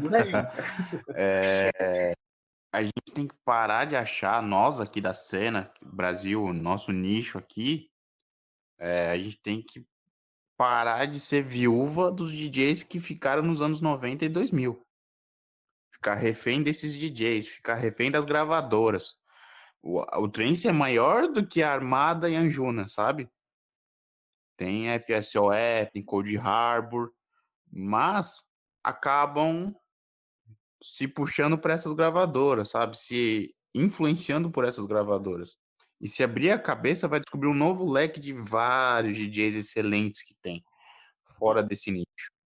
Tem muito DJ produtor excelente Exatamente, fora e não desse nicho. só falando isso de cena internacional, às vezes na cena nacional mesmo, a gente tem às vezes caras muito bons estão ali só esperando uma chance de poder apresentar o seu trabalho, né? Então isso é importante. É, Sim, todos nós, como produtores de DJs, ou criadores de conteúdo e realmente produtores de festas, começarem a dar, darem as mãos e falar: vamos fazer um trabalho decente aqui, é, um ajudando o outro da forma que é possível. Independente se você tem um posicionamento ali que não é muito adequado, é, vamos tentar tratar isso via bastidores. a cena brasileira tem que parar de achar que só existe Armin, Ferry, Marcos, Paul Van Dyke e Allen Fila. Tem que tem que pegar um clube, pegar uma Eleven da vida, não sei Acho nem que se tá Eleven aberto ainda mais. É, pegar uma Eleven, pega Eleven, coloca um hit beat pra tocar lá. Toca um, que nem hoje eu tô falando, falando o exemplo hit beat por causa do dólar, né? Trazer qualquer outra pessoa fora desse nicho é com- bem É, complicado. Traz um hit beat, coloca, faz uma festa pequena, traz um, um Thomas Heredia, traz um, um Blas Sanches lá da Argentina, que tá começando a ter um nome, sabe? Tem que fomentar, fomentar cenas com um nome que consegue trazer hoje, mas também tem que fomentar. Por que, que não faz uma festa 100% brasileira? Se arrisca, pô. Chama todo mundo que toca trance, que toca e produz trance, né? Porque, infelizmente, numa certa festa tem que produzir, né? Vamos, vamos abrir esses parênteses, né? É, Faz uma festa com line-up 100% nacional, porra. Chama os 8 DJs, 10 DJs que tocam e produzem e faz uma festa, velho. Num lugar pequeno, com lugar para 200 pessoas, 300 pessoas. É assim que fomenta a cena. O Tecno foi assim. O pessoal acha que a DED traz DJ famoso toda semana. Não traz, velho. Tem DJ que a DED bota de quinta-feira, que, é no- que é a noite principal deles. Põe cara que ninguém nunca ouviu falar, mas a casa tá lotada. Mas aí, Luca, tem Sabe? um ponto que é a questão de é, a gente tem que. Primeiro ponto, que é o mais importante, é ter uma quebra de paradigma. Por quê? A cena trance brasileira, ela foi feita. É, o público ele está acostumado a ter DJ gringo. Então, você, se você notar, todas as festas Exatamente. que a gente vai, o público só comparece se tiver DJ internacional. Isso é um ponto ruim. É, você sabe isso. Eu, sou- eu mesmo sofri na pele com isso, né, cara? Nas duas festas que eu fiz, eu lasquei. Eu vou- posso falar abertamente. Financeiramente, eu me lasquei, porque infelizmente a galera não Eu Acho valoriza. que é aí que é um ponto. A gente tem que começar a pensar aí como um trabalho ali, é realmente pegar todos os núcleos do trem e começar a fazer. É, entrar com. A gente tem que ter uma quebra de paradigma cultural e, ao mesmo tempo, trazendo um novo público. Não adianta só focar no mesmo público, tem que renovar. Esse público ele tem que estar sempre em renovação. A gente pega, por exemplo, agora um exemplo é, de música, é, de cena musical brasileira que tem esse, que conseguiu se sobressair com isso, que é o Brazilian Bass. Se você pegar hoje qualquer festinha de Brazilian Bass, vai estar lotada. Por quê? Os caras fizeram um posicionamento ali como cena musical para trazer um público mais jovem, trazer gente nova. Se você pegar os caras antigamente, a Loki, esses caras, eles, eles faziam festas ali, mas realmente para um público X ali, que curtiam um house, um deep. Mas a partir do momento que eles criaram, entraram com uma questão, é por isso que eu falo, a gente tem que criar uma marca. É, vamos criar a marca. Qual que é marca? É pegar house ou deep com uma batida um pouco mais pesada ali, vamos falar que é o Brazilian Bass, que é a identidade brasileira, criaram a marca e começaram a fomentar isso e trouxeram um público novo. E isso pegou muito bem, tanto é que se você pega as músicas, por exemplo, do Alok, tirando a Alok mais vintage, é, ou de outros produtores desse, desse nicho, pessoas que não são do movimento musical eletrônico vão escutar as músicas deles. Então isso é um, é um posicionamento diferente, por isso que a gente tem que repensar toda essa estratégia é, de posicionamento para que isso que tenha uma quebra de paradigma, onde a gente consiga impactar tanto a cena fonográfica quanto a cena de eventos. O que você falou no começo é essencial para nossa cena também. Só que a nossa cena tem a faca e o queijo na mão, só que não usa. Que é o que nossos DJs do, e produtores do trance é o, um dos poucos DJs no mundo e produtores que tem essa liberdade criativa de tocar várias vertentes. O maior exemplo aqui no Brasil que aconteceu foi o Open to Close do Alien Fila. Sabe? O cara, o cara varreu várias vertentes. Por que, que não se posicionar dessa maneira? Por que, que não, faz, não vai fazer.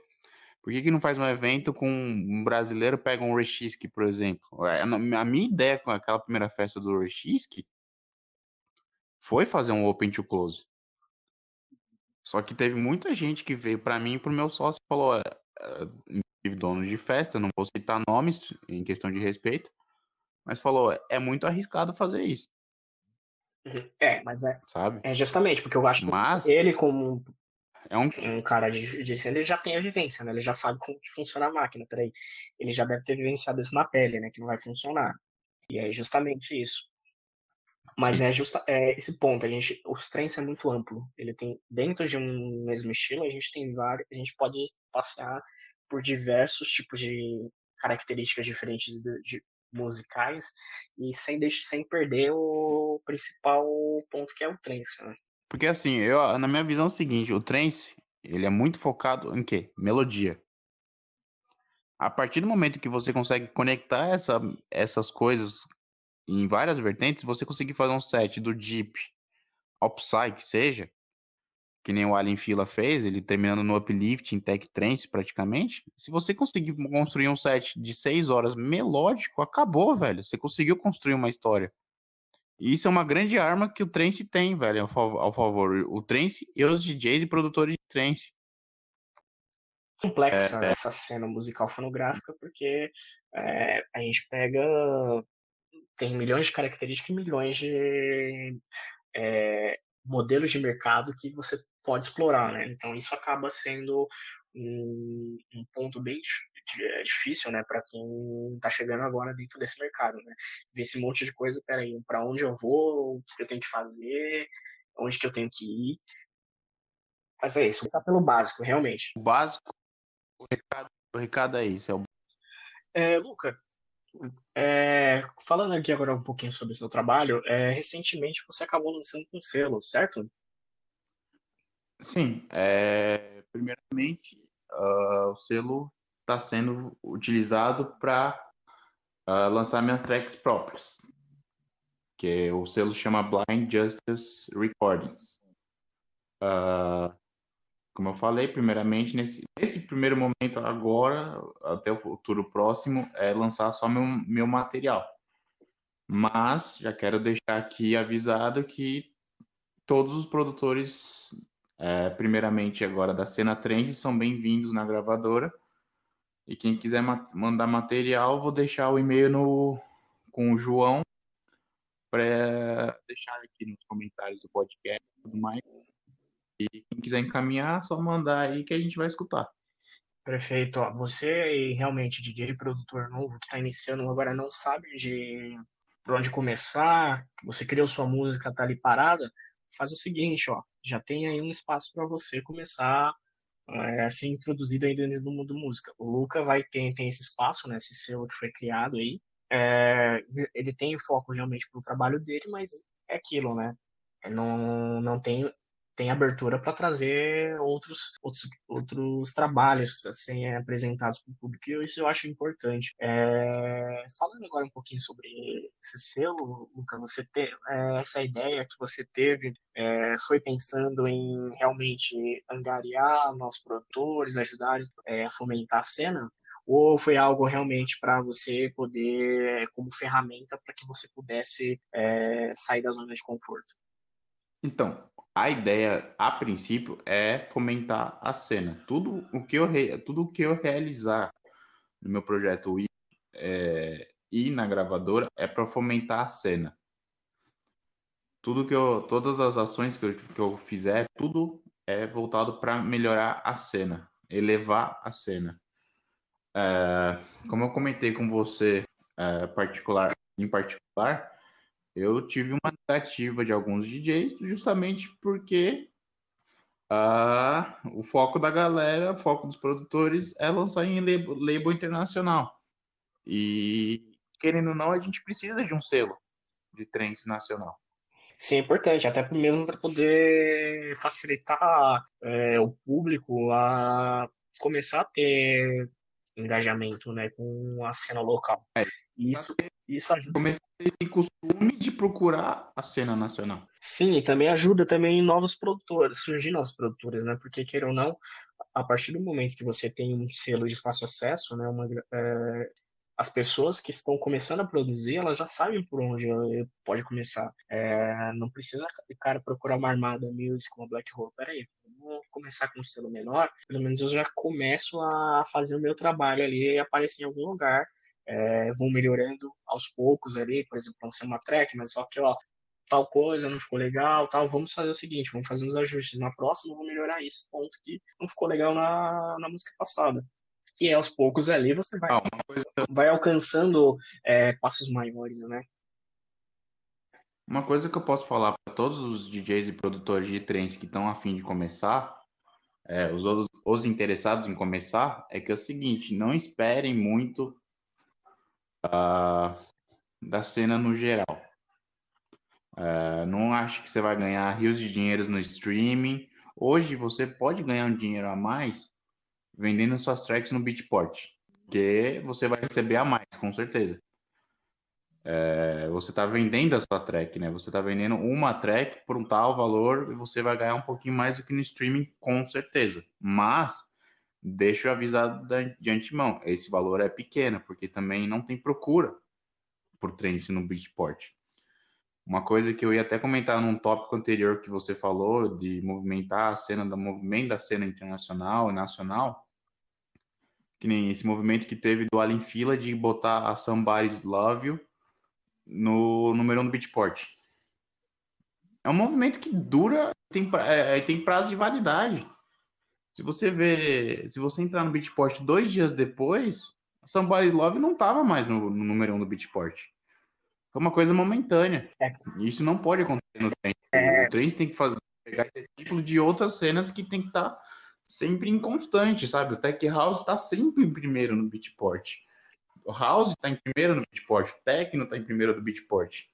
É, que é um foi realmente, a gente foi feita uma campanha é, que teve como intuito um, uma ação social que gerou né, essa, toda essa repercussão, né? E isso aconteceu já com outras músicas, né? Você pegar, por exemplo, é, em 2016 a, a música do Garrett Emery com Standard Rick, né, que é Save, of, uh, Save Light, que tinha como intuito ali uma ação social voltada para o bullying, né, as ações que o bullying poderia causar e ali tentar é, com aquela música reverter custos para pessoas que tiveram né, um impacto ali dentro da sua vida é, relacionados ao, logicamente ao tema bullying, né, é, algum impacto mental ou social ou mesmo psicológico, né? Então, para tentar ajudar esse, essas pessoas. Mas você vê que, até, por exemplo, até 2014 você conseguia encontrar músicas que chegavam ao, ao, ao Beatport, né, ao top,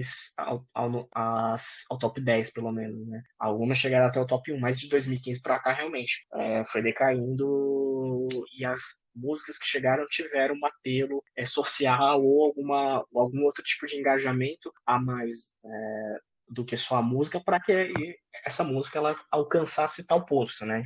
E isso é um ponto específico. É, e aí, como já voltando aí ao assunto da questão de para você DJ produtor que está começando agora, é, o importante é, inicialmente não é você é, conseguir de dinheiro com isso, né? Ou mesmo é você iniciar o trabalho. Então, é, inicia por alguma forma, nem que seja por um selo menor, nem que seja só fazendo um set, ou você só postando ali, fazendo suas lives ali no, é, só no seu no Facebook, no YouTube, mas inicia um trabalho.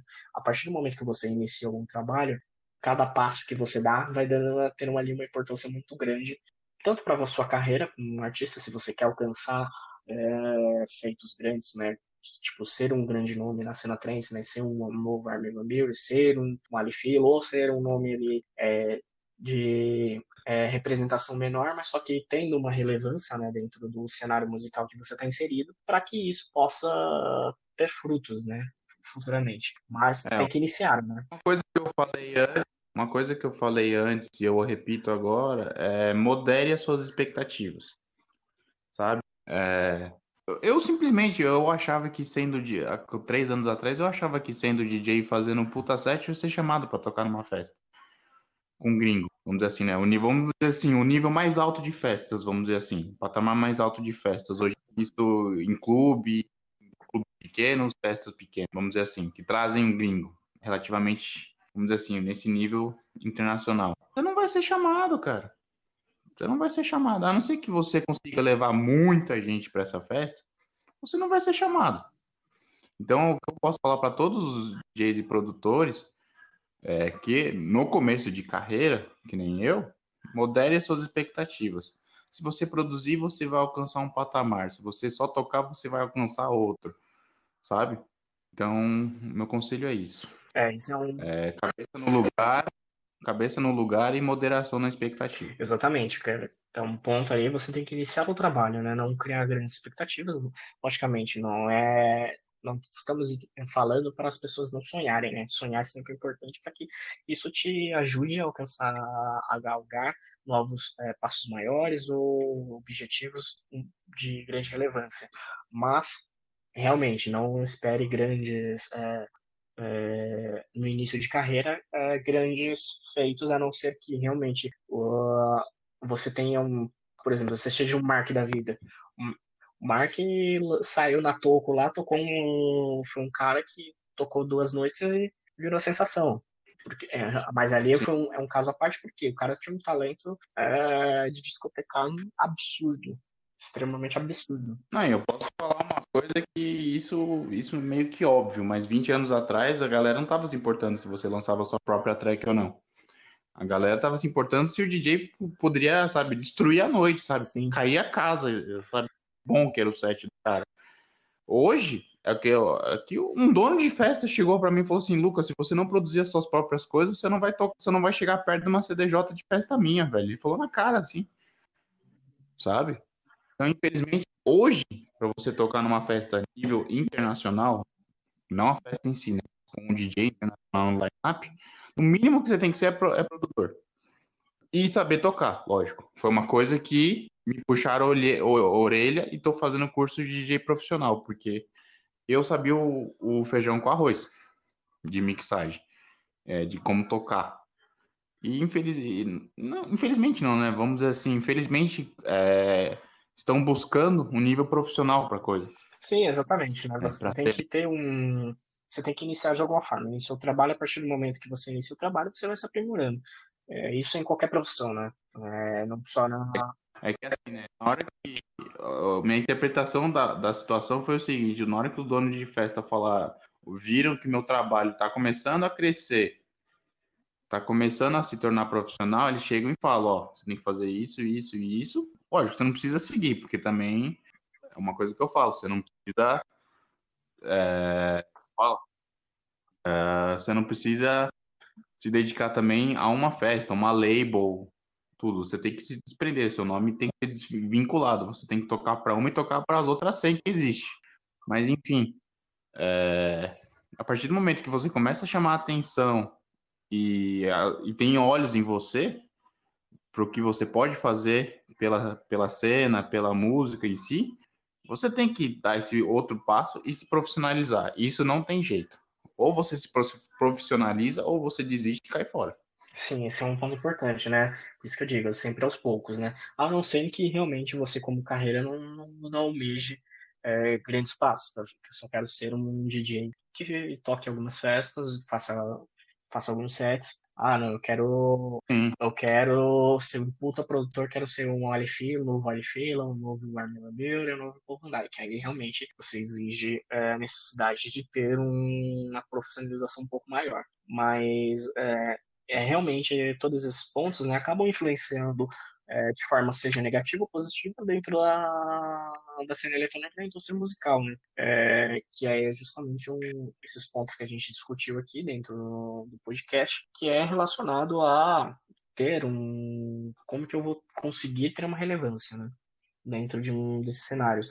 É difícil, porque realmente a cena trance ela é minúscula, então a gente vai ter que ter primeiro um choque de cultura, isso tanto para produtores, público, é, DJs, é, criadores de conteúdo.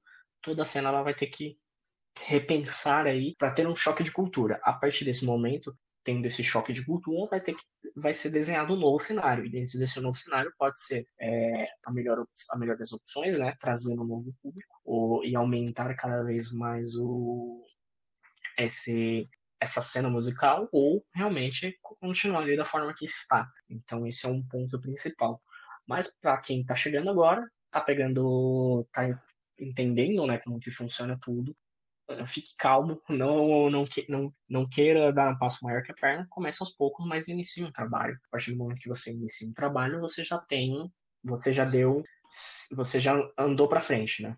Naquela coisa, né? É, e uma coisa que eu posso falar e dar um recado para a galera fã de trance, é, isso com conversa com donos de festa, de outros núcleos, até de clubes que eu já tive, esperem festas trance, né, da nossa, da nossa vertente aqui que a gente escuta, que a gente toca, esperem festas trance 100% nacional. Cenário pós-pandemia, dólar a 6, clube reduzidos, esquece trazer DJ gringo, minha gente. Ou vocês valorizam a nossa cena agora, ou a gente não vai ter cena. Exatamente. É, é simplesmente, não... simplesmente isso. Vocês amam o trem, como todos falam, vai lá e enche a casa quando tocar um Aircole, quando tocar um Rexisk, quando eu tocar, quando o Junix tocar. Enche a casa. Porque senão a gente não vai ter gringo daqui a pouco. Sim, exatamente, porque acaba sendo efeito cascata, né? A partir do momento que não tem investimento, não, você não consegue trazer nomes maiores. E a partir do momento que você não traz nomes maiores, não tem festa. Porque justamente o pessoal tem aquela, tem aquela seleção, né? Porque assim, a, matemática, a matemática é simples, velho. Nós, DJs nacionais, é... isso falando abertamente, nós, DJs nacionais, nós sabemos que nós custamos menos do que um DJ gringo. Isso é praticamente explícito, a galera sabe. Até quem tá começando na cena agora, como fã, sabe disso. Porque a gente não, a gente não recebe em dólar, né? Dólar ou euro. A gente custa menos para uma festa do que, do que um DJ internacional. Então, o que pode acontecer, e isso eu falo isso para os fãs também, é comparecer nessas festas, porque a galera lucrando lá na frente vai ter dinheiro suficiente para trazer um gringo. Sim, exatamente. Você traz prestígio e aí, em, em ocasiões é, especiais, você consegue trazer grandes nomes que vão dar um prestígio maior para aquele movimento musical, né? Isso acontece dentro do techno, isso acontece dentro do é, house. Eu, não, eu, posso dar um exemplo, eu posso dar um exemplo aqui. Você chama três DJs nacionais a valor X. E você vai lá e faz a festa e você ganha um valor três vezes X. Você tem três vezes de lucro guarde esse dinheiro, porque no final da, vai, no final do mês, se você fizer festa três semanas com esse DJ, você vai ter banca para trazer um DJ internacional na quarta semana ou no próximo mês, sabe? Então acho que o fomento da cena é essencial nesse valor, nesse sentido também econômico a galera valorizar ajuda muito nesse sentido também. É porque a gente fala, um, a partir do momento que você dá um clique, curte uma música, você é, vai lá, é, recomenda isso para alguém, ó, oh, escuta aqui meu amigo DJ, ou do set desse desse DJ produtor nacional, ou mesmo que você não consiga ir é, para uma festa, até porque todo mundo tem um, nem todo mundo tem grana sempre. Mas, por exemplo, tem festas. Sim. Mas aí a gente entra num, em um assunto que, em, em certos momentos, a gente fez uma festa de baixo custo, só que é, o público não compareceu, justamente porque tem, é, tinha DJs nacionais. E por ter DJs nacionais, eu não sei se é, para o público não era relevante né, gastar uma grana, uma noite, ou realmente não estava afim de curtir essa, essa, uh, essa questão. Ou, ou foi feito fora de data, isso é necessário fazer uma pesquisa, né? Para poder entender um pouco mais do público, né? E aí a gente pega um ponto bem importante, que foi aquela festa que rolou é, da Laroque. Falar o velho. O que eu posso falar é o seguinte, infelizmente, quando a galera lê a palavra DJ e não consegue associar uma música a esse cara, a galera não vai, ela perde interesse. É, eu lutei muito tempo contra isso, mas é a realidade. Infelizmente, você tem que produzir, velho. A galera não tem mais a cultura clubber de 20 anos atrás, que nem o próprio DJ Jack, do Trance, do, do Energy BR. Ele passou muito tempo sendo DJ e a galera gostava, só que hoje, por uma realidade, você acha que hoje uma festa com ele ia lotar? Não desmerecendo o trabalho dele, o cara é um puta DJ, faz puta sets, o cara é incrível. Mas hoje, uma festa com ele, você pega outros DJs que só tocam, só tocam, só reproduzem músicas de outros caras. Não vai lotar, velho. E hoje em dia, pros clubes, a não ser que você faça a festa por si próprio, que nem eu fiz com, o Rexis, com o Ercole, e como a Trance Tonight foi primeiramente só com DJs, não traz retorno, velho. Infelizmente. Sim, aí eu... mudar essa tem que mudar essa cultura. Sim, a cultura tem que mudar. A gente tem que ter um impacto cultural primeiramente para poder é, propagar esse novo, essa nova mentalidade para conseguir colher novos frutos. Por isso a gente fala, tanto você ouvinte que é DJ produtor, você que é, é que é só um ouvinte, acompanha a cena, está ali acompanhando sempre, faça um pouquinho de esforço, dá um aquele curtir que você dá no Instagram, no Facebook, ou até mesmo recomenda aquela música ou aquele set para alguém, já é um passo enorme, já ajuda bastante. É, mesmo que é, não tenham grandes impactos é, no primeiro momento, mas em algum momento isso vai ter um impacto, isso vai gerar algum impacto na cena, seja isso para uma gravadora, seja isso para um produtor de festa, seja isso para o público que tá, é, que vai conhecer aquele aquele trabalho ali. Então isso Mas é isso importante. é com certeza. A galera que gasta 150, 200 reais por uma Laroque podia muito bem, é, pega uma Laroque Trance, vamos dizer assim, né? Vamos falar na nossa cena só assim. É, é, podia muito bem. Minhas festas era 30 reais o ingresso, 40 reais, sabe? E é 40 reais e vai gastar 10 reais de gasolina. Porque a Maria mora na, mora na Grande São Paulo, mora na capital é uma, vai gastar bem menos do que para uma Laroque, sabe? E, e, bater no peito e falar que gosta de trens e não comparecer, para mim é estranho. É, tem uma, a gente pode ter vários fatores, né? Mas aí, como eu disse, a gente precisa fazer uma primeiro uma pesquisa de marketing para entender é, a questão do público. A gente, no primeiro momento, acha que é em relação a o público uh, espera um DJ internacional, né? Uh. O maior problema da é hoje, hoje é isso. Só, só se mexer se tiver um gringo. Num... Você não consegue nem chamar a atenção da pessoa se você não tiver um gringo. Esse é o grande problema. É, essa é uma cultura que a gente precisa mudar. Luca, agora para a gente, só para a gente poder encerrar aí o nosso, nosso bate-papo, que foi muito bacana, foi informativo. É, vou fazer uma pergunta em todos que eu faço para todos os convidados no podcast, uma pergunta final. Para você, Luca Morbini, Wicked BR. É, o que você espera é, em um cenário pós-pandemia para o mercado fonográfico, na sua visão? Eu acho no vamos vamos dividir a resposta em dois níveis, níveis internacionais e nível nacional. Vamos lá, nível internacional. Eu acredito numa uma, uma regularidade, né, uma volta à normalidade. Vai demorar um pouquinho ainda, porque é aquele negócio mais voltado para a ciência, né? Por enquanto não tiver vacina, nada vai ser normal. Mas vejo até final de 2021 para 2022 voltando à normalidade, tendo festivais em sua capacidade original, festas também lotadas, clubes voltando ao normal, mas a grande mudança pós-pandemia vai ser o quê? Quem se manteve relevante durante a pandemia e quem produziu conteúdo de qualidade durante a pandemia. Essas pessoas vão ser lembradas.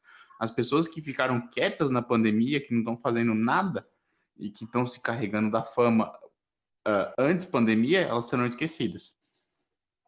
E a nível nacional, eu acredito que, devido ao fator pandemia mesmo, de fazer uma coisa na escala menor e também com a alta do dólar no momento, que não tem previsão tão cedo de baixar, é, depende de uma, de uma variação de fatores, né? Eu acho que a galera tem que se conformar que haverá festas por um bom tempo, 100% internacionais, tirando os grandes, grandes clubes, como Laroque, AMI e Green Valley. Você quer dizer nacional, né? Então, é, não, não esperem grandes, é, não, espere, não esperem festas internacionais com DJs internacionais, tá? tirando essa linha dos grandes clubes, né? É, que eu falei, a Paróquia, a AMI e a Green Valley. As festas pequenas, vamos dizer assim, até mil pessoas, duas mil pessoas, você é, espere DJs nacionais. Sim, perfeito. Luca, eu agradeço a sua participação no nosso podcast, foi muito informativo, ajudou bastante, tem ajudou a esclarecer aí, foi até legal, a gente abordou diferentes assuntos, é, mas todos relacionados ali realmente a, com foco, falando um pouquinho né, da, do cenário para um DJ, início de carreira, o produtor, é, eu creio que algumas dicas que a gente ajudou aqui vai vai ajudar bastante a, esclarecer a mente de algumas pessoas. E para você aí que quer acompanhar o trabalho do Luca, depois procure lá na, nas redes sociais, é, WickedBR, no Facebook, né? Isso, é, você procurando por hashtag ou a tag, né, o arroba, né, nas outras mídias sociais, é Wicked Music BR, Facebook barra Wicked Music BR, Instagram arroba Wicked Music, SoundCloud é a mesma coisa. Eu padronizei tudo para ficar mais fácil. Perfeito. Spotify também, ó. O Luca, o Luca já tem várias músicas bacanas lá no Spotify. Já, se você curte trance ou uma boa música, pode ir lá que eu recomendo.